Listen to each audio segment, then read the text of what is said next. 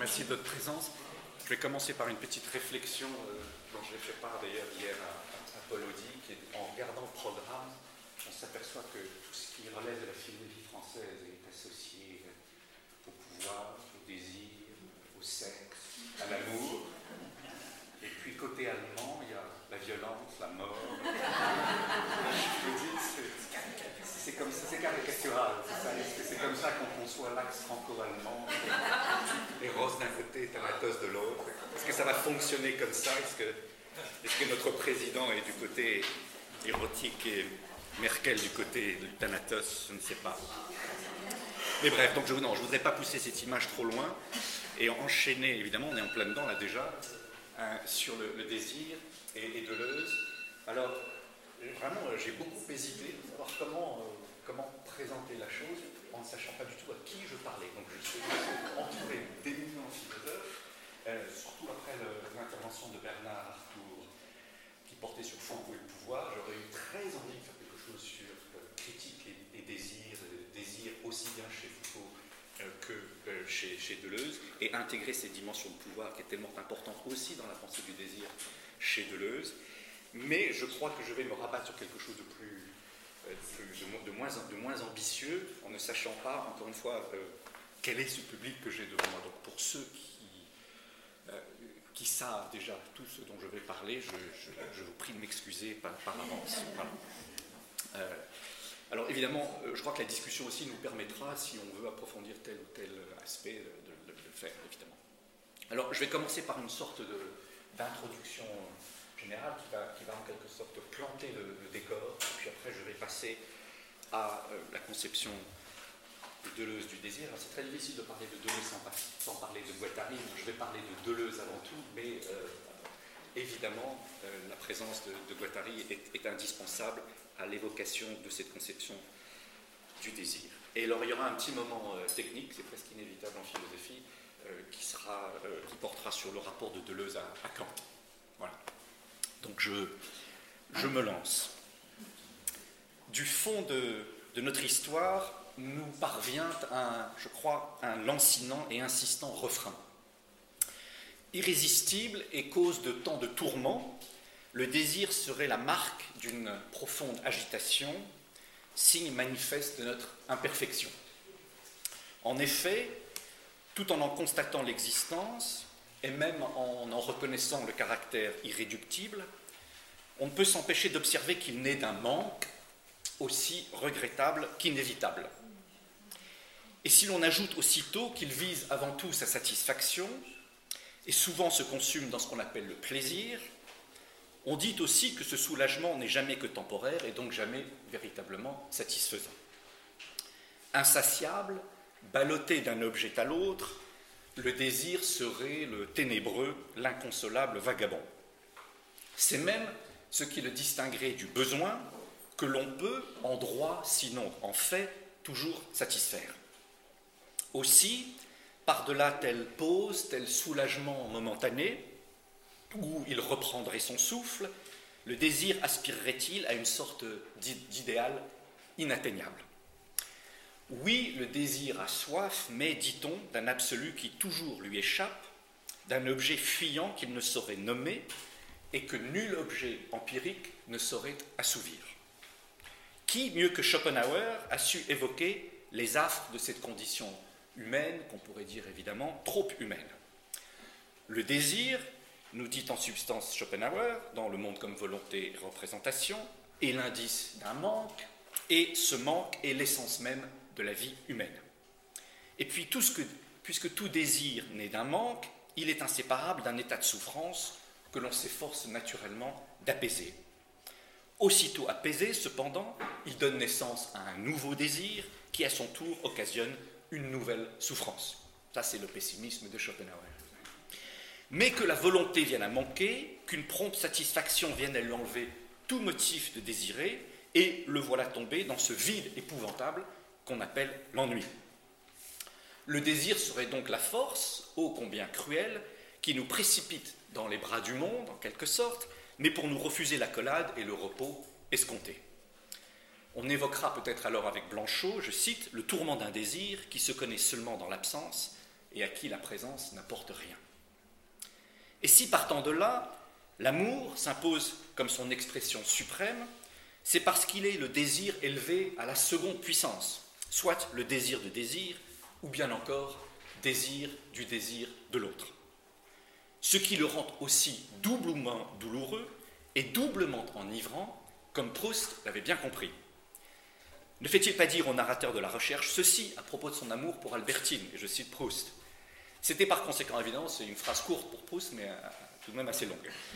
C'était par conséquent toute sa vie qui m'inspirait du désir, désir douloureux parce que je le sentais irréalisable, mais enivrant parce que ce qui avait été jusque-là ma vie, ayant brusquement cessé d'être ma vie totale, n'étant plus qu'une petite partie de l'espace étendu devant moi que je brûlais de découvrir, et qui était fait de la vie de ces jeunes filles, m'offrait ce prolongement, cette multiplication de soi-même qui est le bonheur. Fin de citation. Ce que l'on recherche par le désir, c'est ce débordement et cet élargissement de soi, ce soi qui est plus que moi. Mais cette quête est aussi vaine puisque l'inquiétude qui y préside est inépuisable. Merveilleuse et désirable, Albertine ne l'est que tant qu'elle reste insaisissable. Aussitôt possédée et emprisonnée, elle devient ennuyeuse et le désir se voit contraint de trouver un nouvel objet sur lequel porter son dévolu. Notre désir, essentiellement jaloux, ça c'est toujours Proust qui parle, hein, ne trouve-t-il plus matière à se déployer? C'est notre amour lui-même qui meurt, et l'ennui, cette attente sans objet, se répand, incommensurable. Je cite Proust à nouveau, je sentais que ma vie avec Albertine n'était pour une part, quand je n'étais pas jaloux, qu'ennui, pour l'autre part, quand j'étais jaloux, que souffrance. Voilà donc vos deux options hein, possibles en matière amoureuse. Le désir serait donc le paradoxe dans lequel se meut la vie humaine, l'étoffe gênante dans laquelle celle-ci serait taillée. Il se nourrirait de distance et de mystère, mais il voudrait en même temps posséder son objet, en percer le mystère, faire de l'autre un moment de lui-même. On ne désirerait vraiment, au bout du compte, que la lune. D'où l'inscription du désir dans une polarité, et là j'en viens progressivement à Deleuze, qui traversera toute l'histoire de la pensée occidentale. D'un côté, a-t-on tendance à penser, le désir tend vers sa propre satisfaction, ou vers un objet dont la possession est synonyme de jouissance. D'un autre côté, le désir participe d'un manque, et c'est seulement dans la mesure où l'être humain en prend conscience qu'il devient un sujet désirant. Ainsi, Descartes écrit-il dans sa troisième méditation métaphysique, Car comment serait-il possible, je cite, que je puisse connaître que je doute et que je désire, c'est-à-dire qu'il me manque quelque chose, si je n'avais en moi aucune idée d'un être plus parfait que le mien, par la comparaison duquel je connaîtrais les défauts de ma nature. Fin de citation. Or, ce qui manque à chacun, c'est précisément l'union ou la réunion avec l'objet du désir, la possession et la jouissance de l'autre, qui est en réalité la réunion avec soi-même. L'identité à soi ou l'être auprès de soi par-delà le moment du désir c'est-à-dire par-delà la séparation d'avec soi. Narcisse, pourrait-on dire, par-delà tout narcissisme, image éternelle du désir qui recule à mesure qu'il avance et se dérobe à mesure qu'il se cherche. Si on avait plus de temps, on pourrait faire appel ici à un certain nombre de textes qu'on pourrait qualifier de, scènes archaïques du désir. Je pense à, Platon et à l'amour, à la scène que nous décrit euh, Aristophane dans son mythe, ou bien, évidemment, euh, à tel ou tel texte biblique, à la Genèse en particulier. Comment se, se demande-t-on alors parvenir à s'extraire de ce cercle vicieux, de ce désir qu'on pourrait dire narcissique.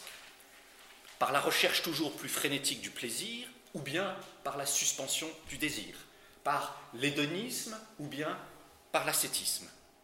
Jouissance et abstinence seraient ainsi les deux extrêmes entre lesquels oscillerait le pendule du désir et le cadre dans lequel, de fait, la pensée, la religion et la mythologie occidentale se sont évertuées à le concevoir, et même à se poser la question de son origine.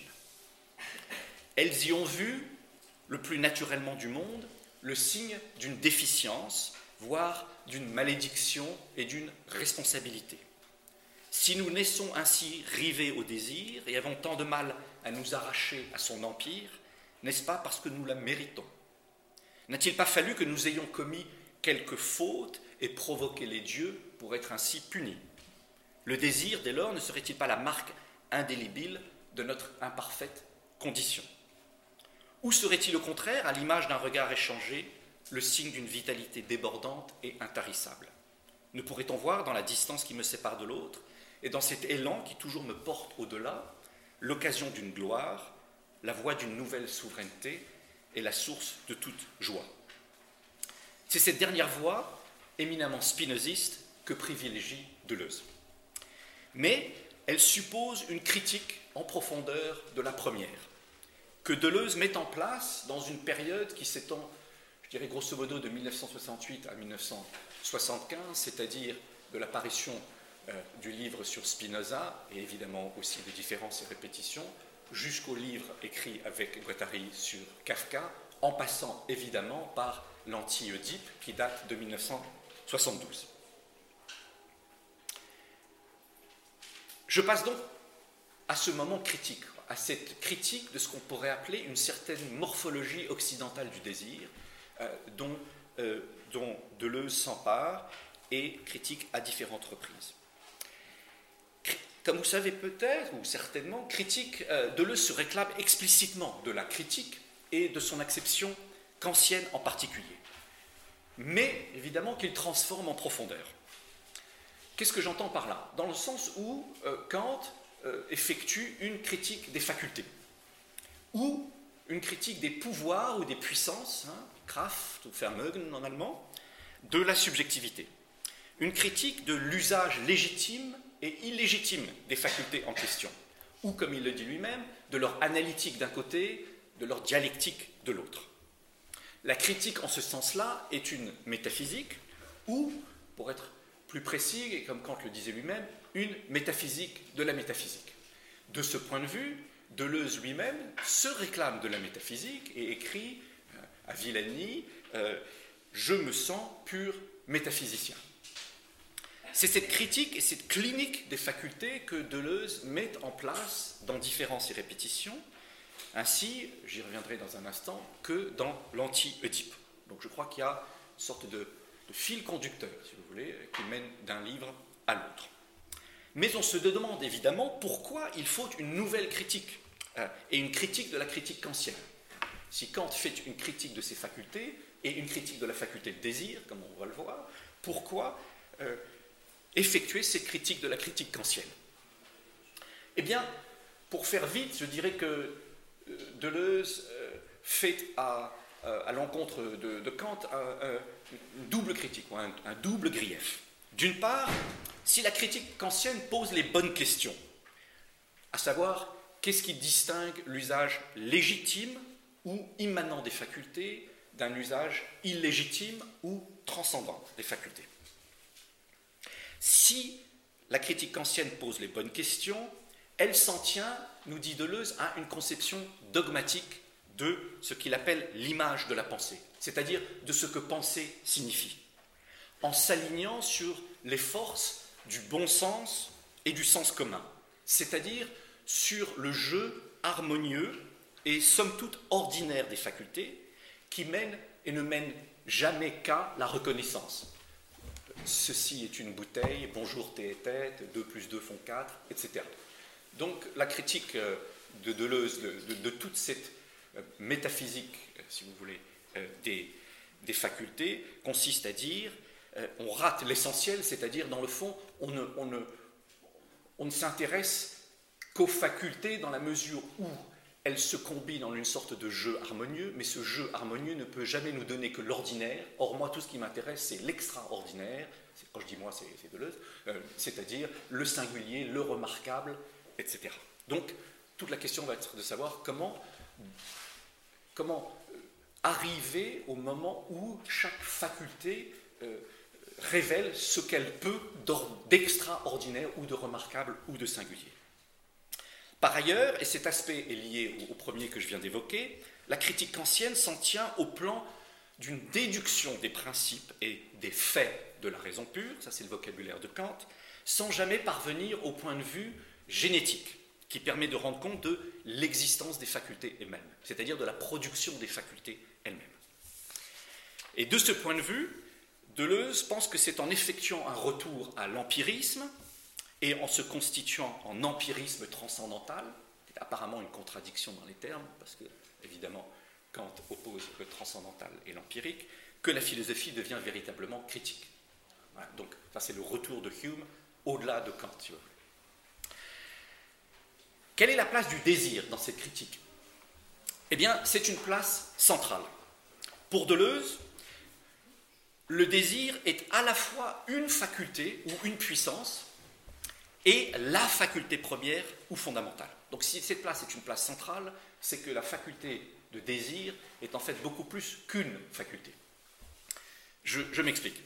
Dans Différence et répétition, un texte difficile, comme vous le savez, au chapitre 3 en particulier, Deleuze passe en revue un certain nombre de facultés. Alors la sensibilité, la mémoire, l'imagination, la pensée, etc.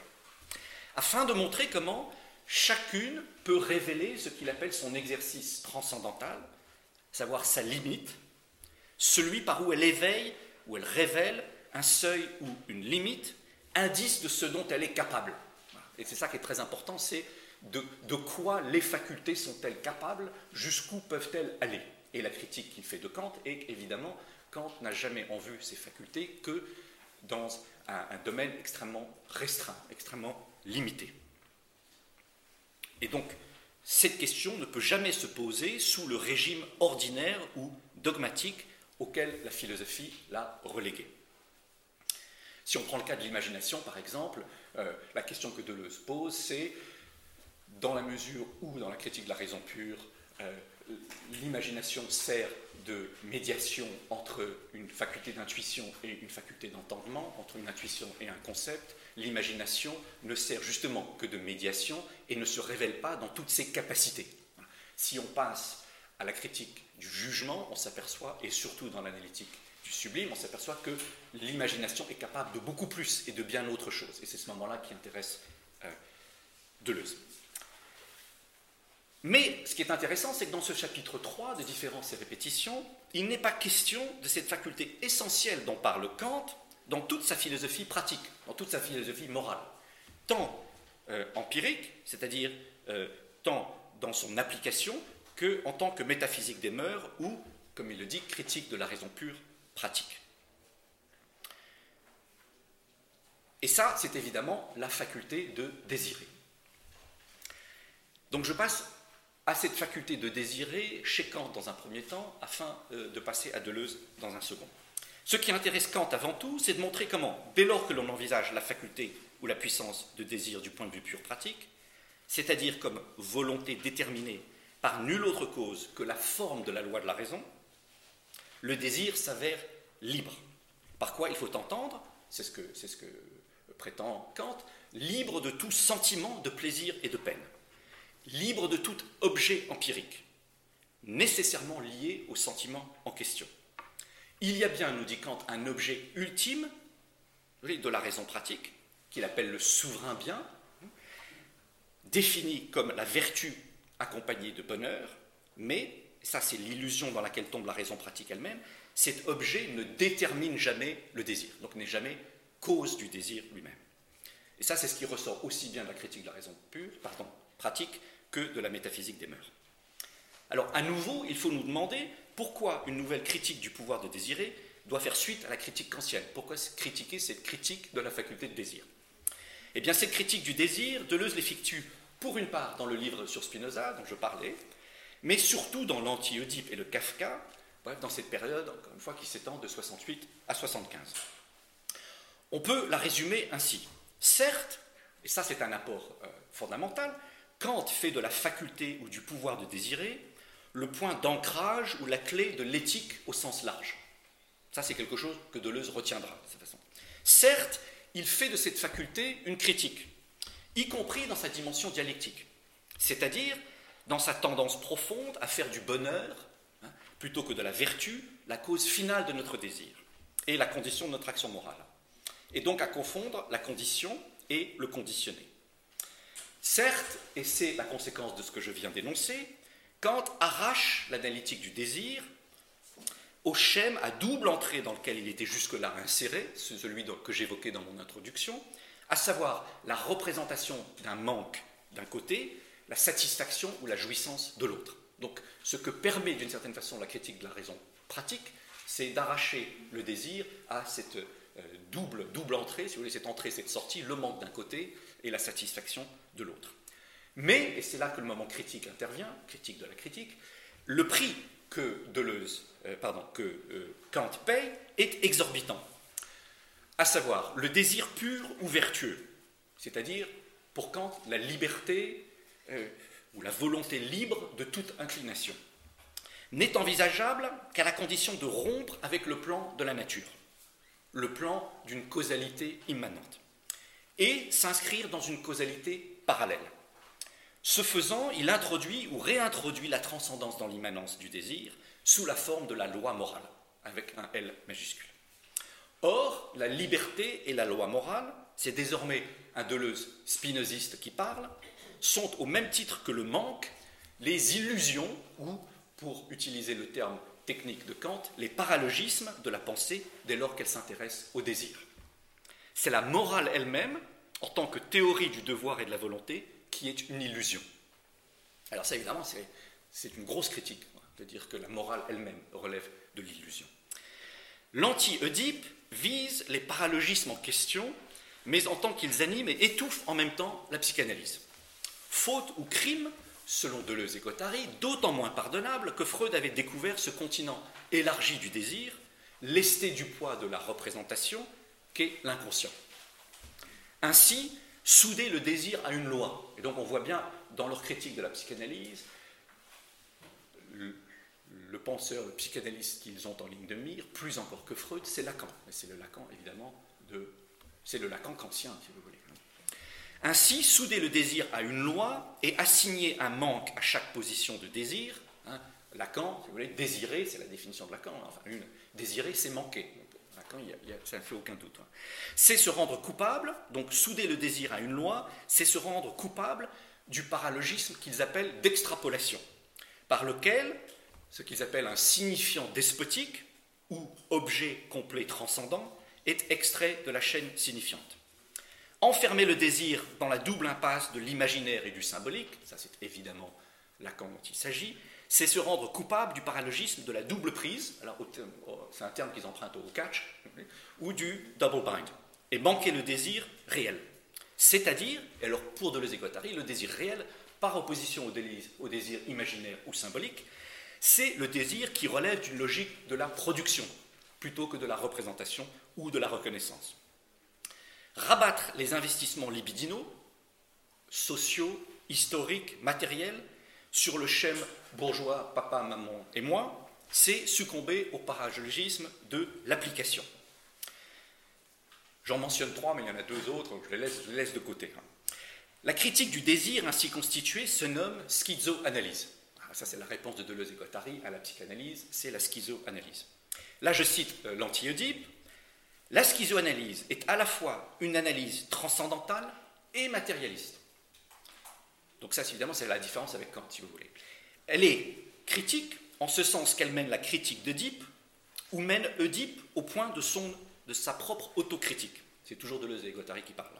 Elle se propose d'explorer un inconscient transcendantal au lieu de métaphysique, matériel au lieu d'idéologique, schizophrénique au lieu d'oedipien non figuratif au lieu d'imaginaire, réel au lieu de symbolique. Fin de citation.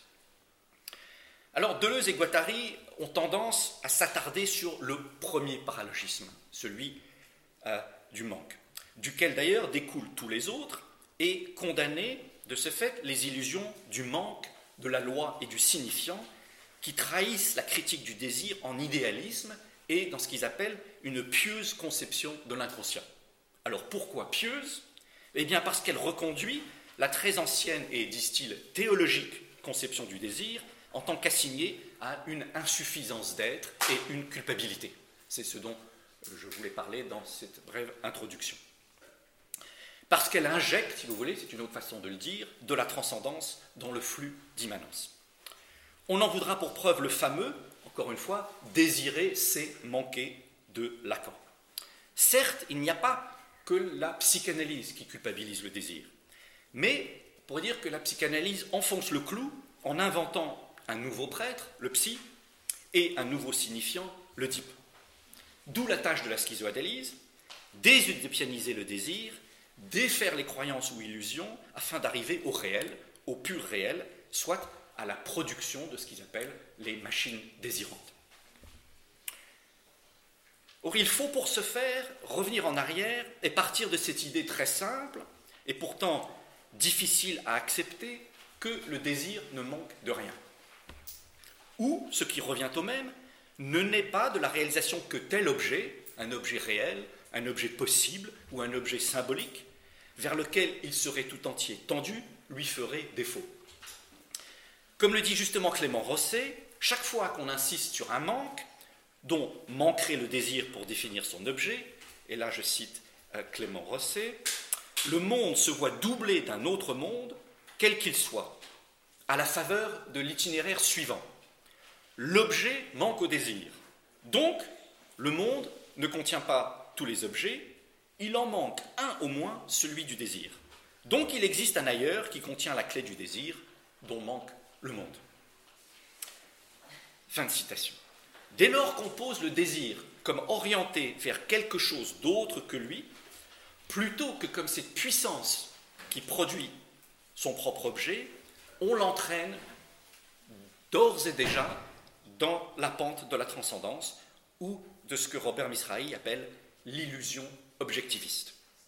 Cette illusion nous fait croire que les objets et les êtres sont désirables en eux-mêmes, comme si le bien ou la valeur qu'ils recouvraient était extérieure au désir qui les détermine. Or, ce n'est pas parce qu'une chose est bonne que nous la désirons, ça c'est la définition de Spinoza si vous voulez, mais parce que nous la désirons que nous la disons bonne.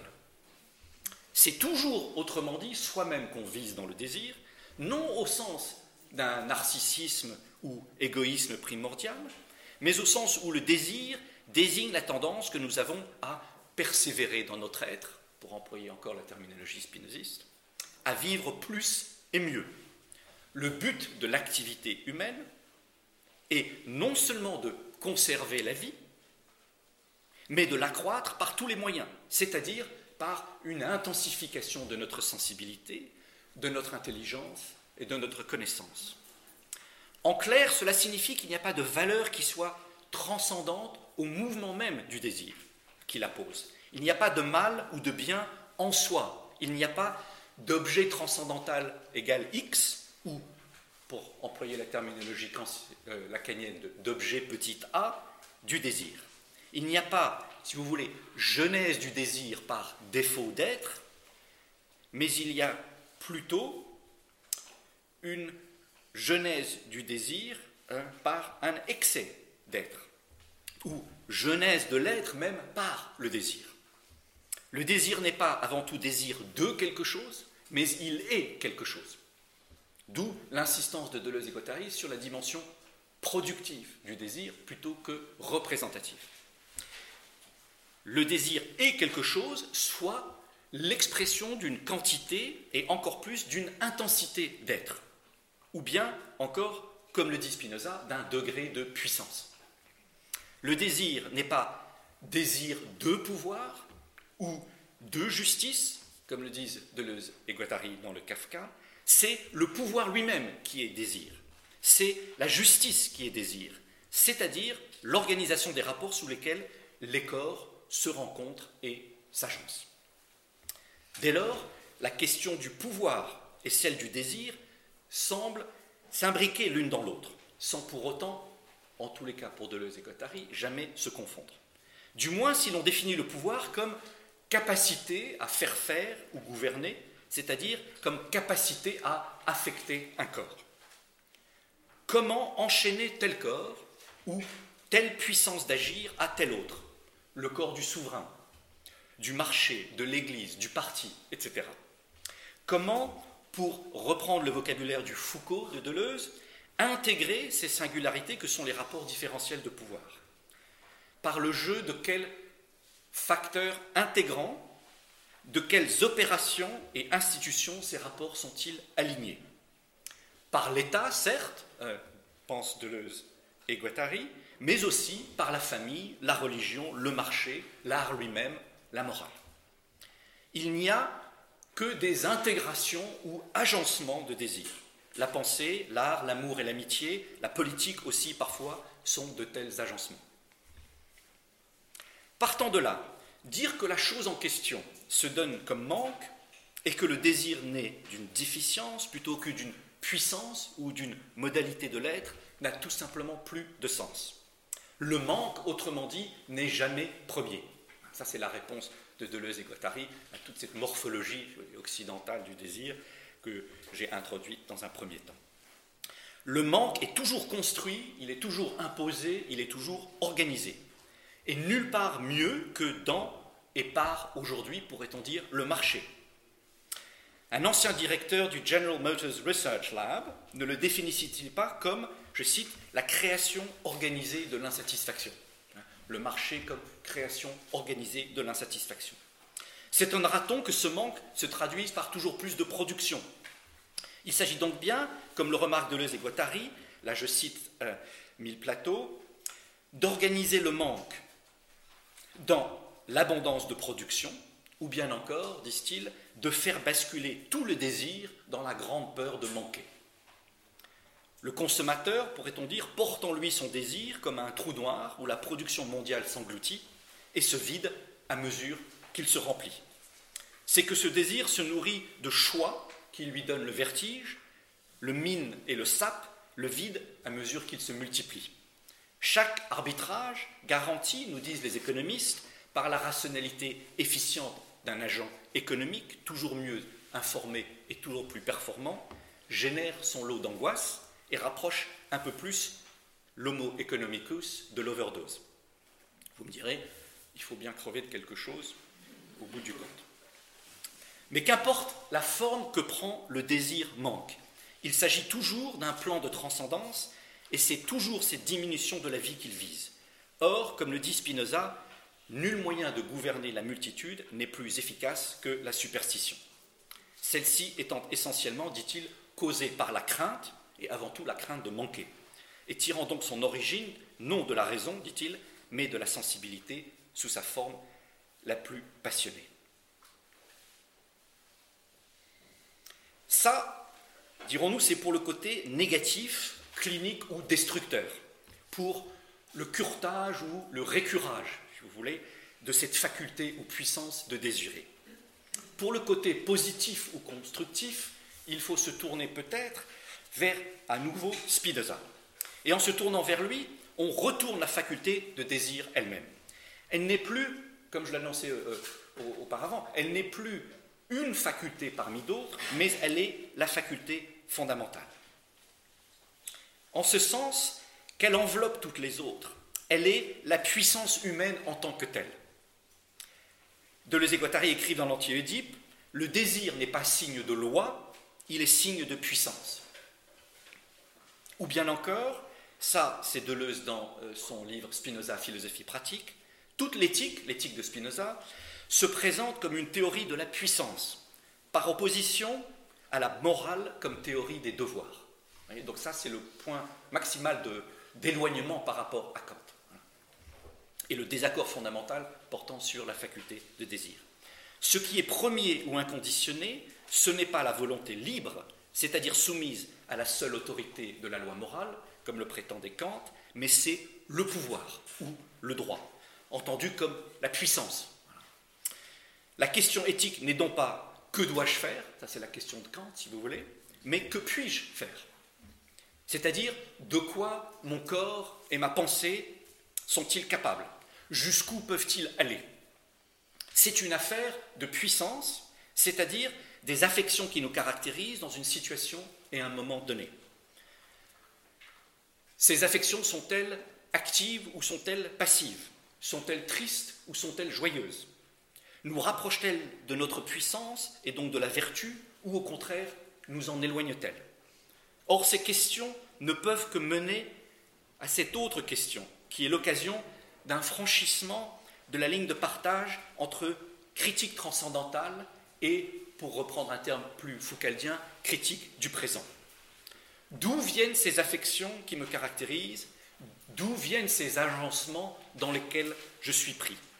Quels intérêts et quelles autorités servent-ils? Dans quel rapport de pouvoir mon désir est-il pris? Et comment peut-il s'en dégager Le but dès lors de la pensée comme de l'action est de libérer la vie en vue du déploiement de sa propre puissance. Je finis par quelques mots de conclusion. On a donc tort de faire du désir une défaillance et de son inquiétude une imperfection.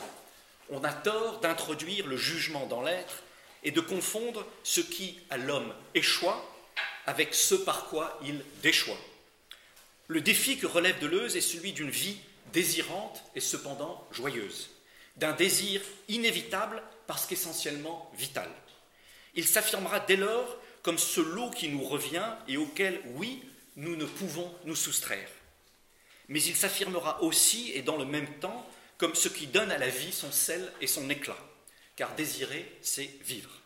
Non au sens d'une vie qui ne serait que survie et qu'on ne ferait que subir, mais au sens de la vie qu'on agit pleinement. C'est par le désir que nous sommes en vie.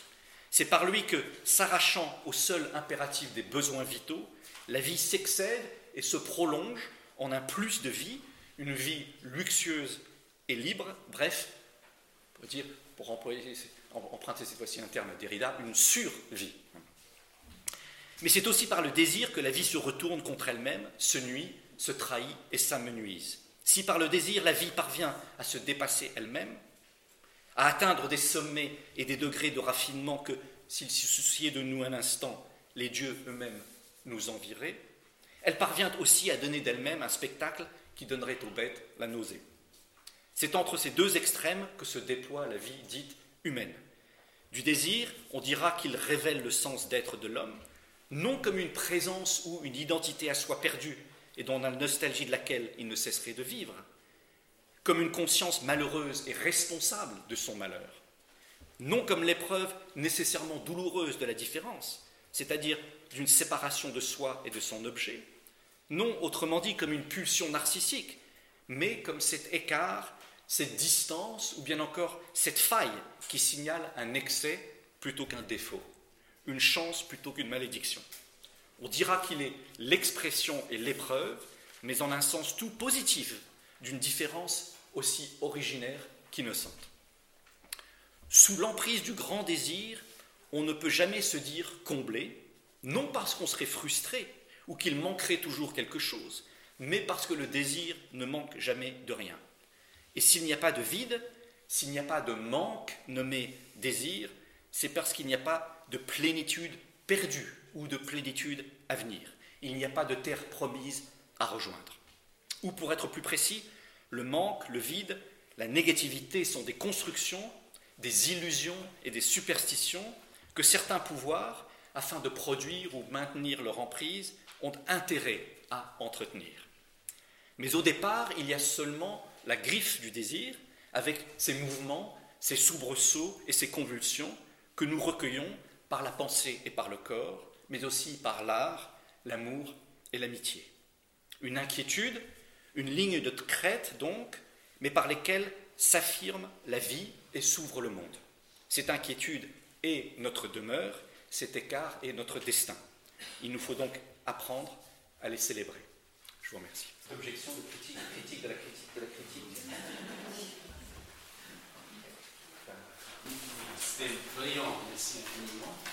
Euh, je me demandais donc, Nietzsche, dans, dans, votre, dans, votre, présentation, ne surface seulement comme une allusion à Schopenhauer, lui-même Et donc, mais, mais, et j'imagine que vous allez faire le temps de découvrir, mais je crois que c'est une étape essentielle euh, entre Kant et, et. Et donc, euh, est-ce qu'on on pourrait même imaginer que que Nietzsche avait beaucoup, avait, avait beaucoup déjà contribué à cette idée d'une critique de Kant. Euh, et donc, est-ce que c'est une étape nécessaire? Est-ce qu'on peut s'en passer?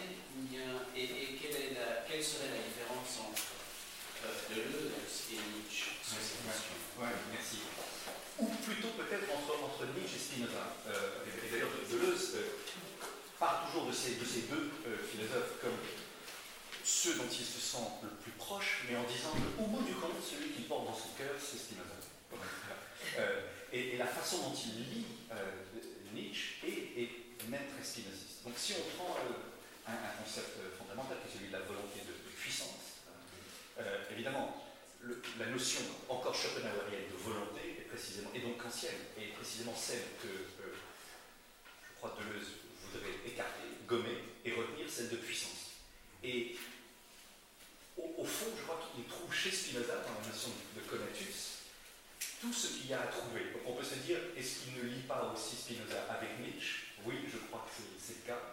Euh, mais ce, que Nietzsche lui permet de faire aussi lu au travers de Spinoza, je crois, c'est une plongée véritable dans cette notion de, puissance. Euh, évidemment, qui du côté nietzschéen nous amène à un vocabulaire, une forme de vitalisme et un vocabulaire des, instincts, des, pulsions, qui est d'une certaine façon celui dont, euh, je crois, au bout du compte, Deleuze voudrait aussi s'écarter. C'est-à-dire euh, ce, vocabulaire euh, des instincts et des, pulsions, pour lui, ne suffit pas à rendre compte des mécanismes de, désir. Donc il y a une forme, je crois, de, vitalisme chez Nietzsche qui est à la fois intégré et en même temps, je crois, dépassé au oui, c'est une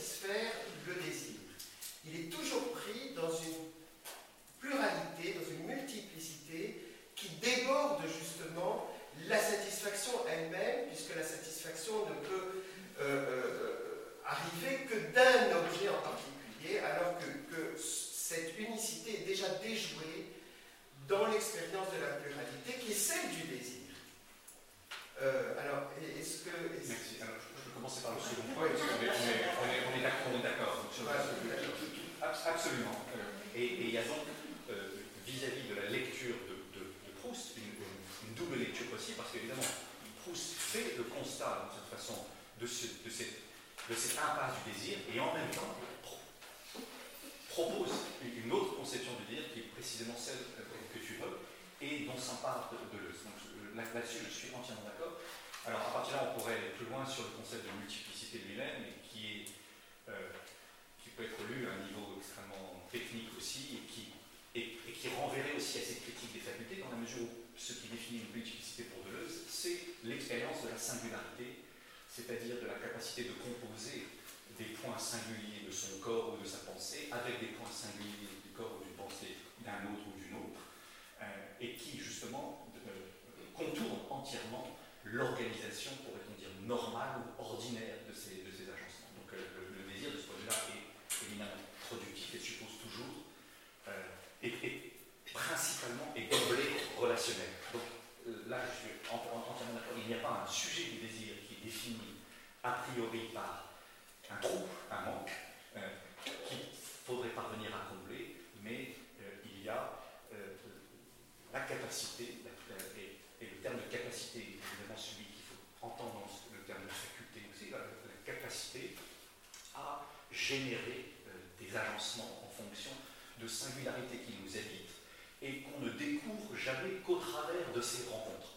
Le terme de rencontre est très important. Donc, tous ces termes-là, agencement, rencontre, sont presque des termes synonymes, des termes de désir. D'ailleurs, il parle parfois d'agencement désirant. De plus en plus, d'ailleurs, dans le plateau, il est moins question de désir et plus question d'agencement. Je crois qu'il s'agit toujours de la même chose.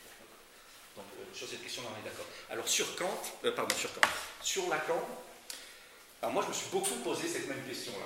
Euh, passé pas mal de, temps à lire, je dirais, un, Lacan des premiers écrits jusqu'au début des années 60 je ne suis pas allé au-delà.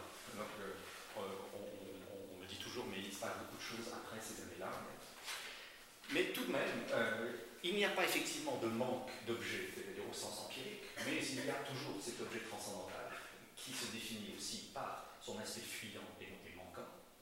Et donc, le, désir euh, chez ce Lacan-là comme pas un. Et ce qui me frappe d'autant, c'est, alors évidemment, tout, le, tout dépend du qu'on accorde à ce texte en particulier, ce séminaire sur l'éthique de la psychanalyse, mais ce qui me frappe absolument, c'est la, la, solution que semble euh, euh, adopter euh, Lacan dans, ce, dans, ce, cours, c'est la solution kantienne, c'est-à-dire c'est un, la,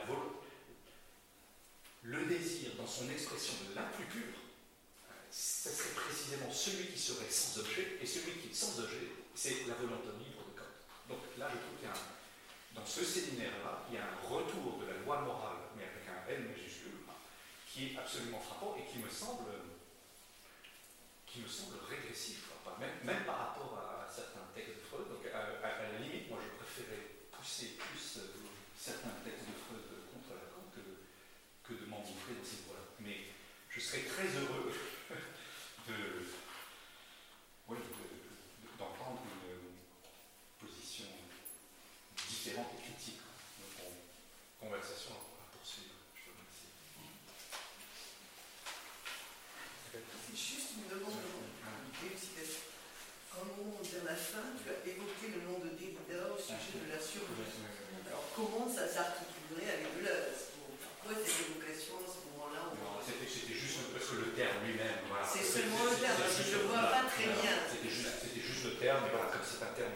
Je en tout cas, moi, je ne, je ne sais pas qui avant lui l'aurait utilisé comme ça, c'est pour ça que je. je, je, je, je pas, ça